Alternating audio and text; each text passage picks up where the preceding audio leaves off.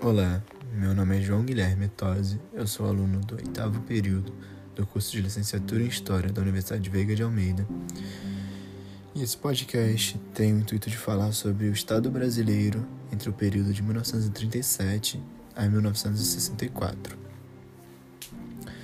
Bom, para começar contextualizando, né? O Brasil começa a romper com a República Velha, né? Com as velhas oligarquias, de certa forma, é, no início da década de 30, que passaram por diversos movimentos, né, como a Revolução Constitucionalista de 32 e a experiência da Constituinte de 34 e etc.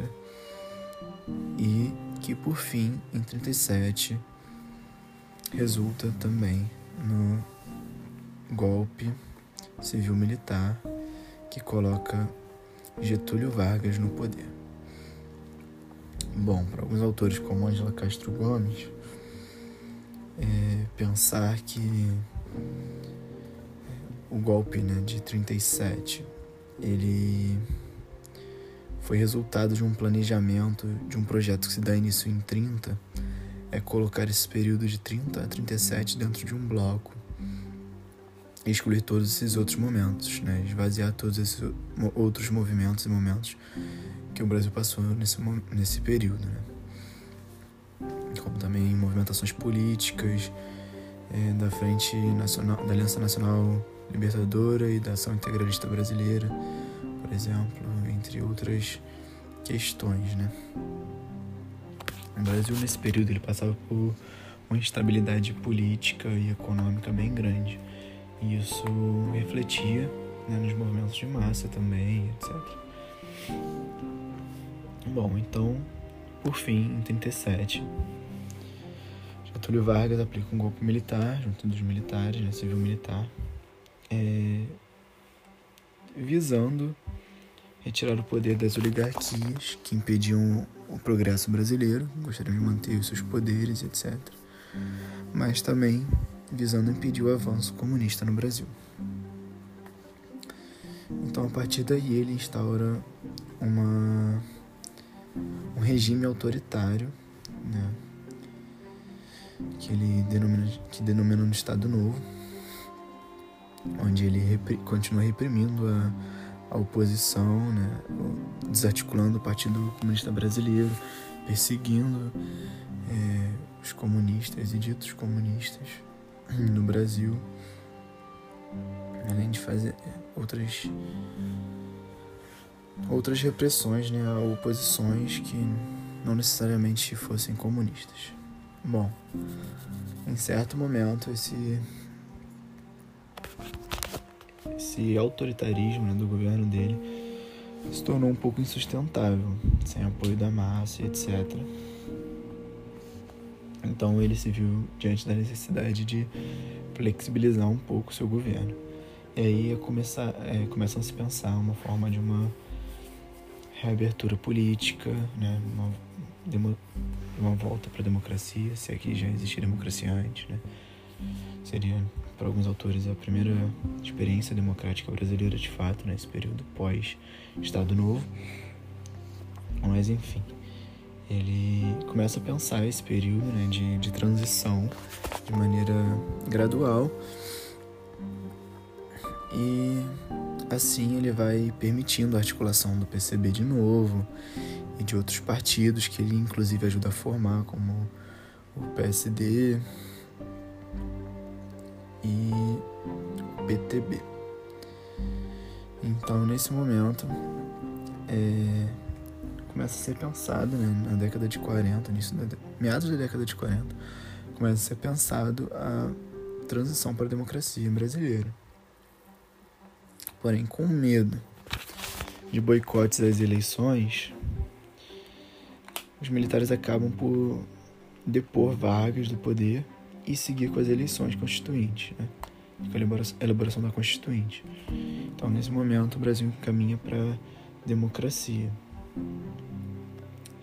e inicia um período democrático que vai mais ou menos de 45 até 64, apesar de nesse momento continuar a perseguição aos comunistas e etc. É, momento marcado também pela aproximação do Brasil com os Estados Unidos e entrando nesse mesmo momento também a ideia da Guerra Fria, polarização do mundo. Então, nesse momento, se intensifica ainda mais a ideia da, da caça aos comunistas, da repressão e do medo ao espectro comunista. Né?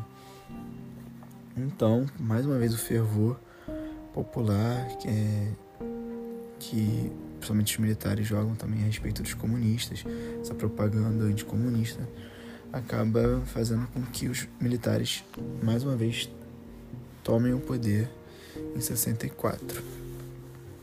Né, com outro golpe militar, também com apoio da sociedade civil certo, até certo ponto, com medo da, do governo de João Goulart, né, de estar, por estar próximo né, ao governo dos comunistas, de certa forma, na percepção deles, por ele é, ser um sindicalista também em algum ponto, ser adepto ao sindicalismo e ter conexões com, com é, partidos comunistas, eles acabam depondo ele no poder também, com o pretexto de que ele entregaria o Brasil na mão dos comunistas ou de que ele estaria tentando ele mesmo articular uma revolução comunista no Brasil.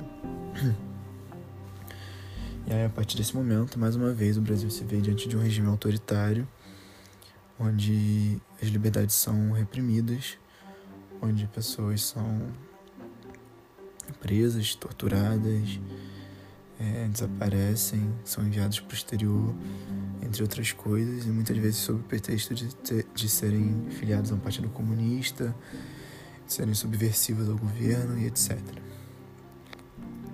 O que a gente pode concluir também que tem relação nesses dois períodos, no que leva a acontecer nesses dois períodos, é de fato a ideia do, do anticomunismo sendo forte na, na adesão popular, né? de como a sociedade civil também acaba aderindo esse, esse discurso anticomunista e apoiando até, até certo ponto uma tomada autoritária no, no governo. Isso aconteceu na Era Vargas, a gente vai acontecer em 64. E ousando dizer, isso. Parte disso, né, dessa cultura, a gente ainda vê hoje em dia, né, com várias medidas completamente antidemocráticas é, sendo pautadas novamente com base na ideia do anticomunismo, do medo ao aspecto comunista e etc mesmo nos dias de hoje. Né? Então a gente vê que esse é um ponto muito importante né, a ser debatido, porque é um, momento de, de conexão, é um tema de conexão entre os, os dois momentos dessas tomadas autoritárias no país. Um momento também que seria correlato nos dois, nos dois períodos, talvez seria a parte da transição é, para a democracia no fim dos regimes. Ambos acabam mais ou menos num processo parecido de redemocratização lenta, gradual, visando diminuir as problemáticas para os próprios é, militares e, enfim, para o próprio governo, né, que tanto reprimiu, é, tentando diminuir a retaliação e, no caso da ditadura de 64, o chamado revanchismo. É, então, essa reflexão de hoje sobre os dois períodos é o ponto que eu trago de interseção entre os dois. Agradeço a quem ouviu até agora. Muito obrigado. Até mais.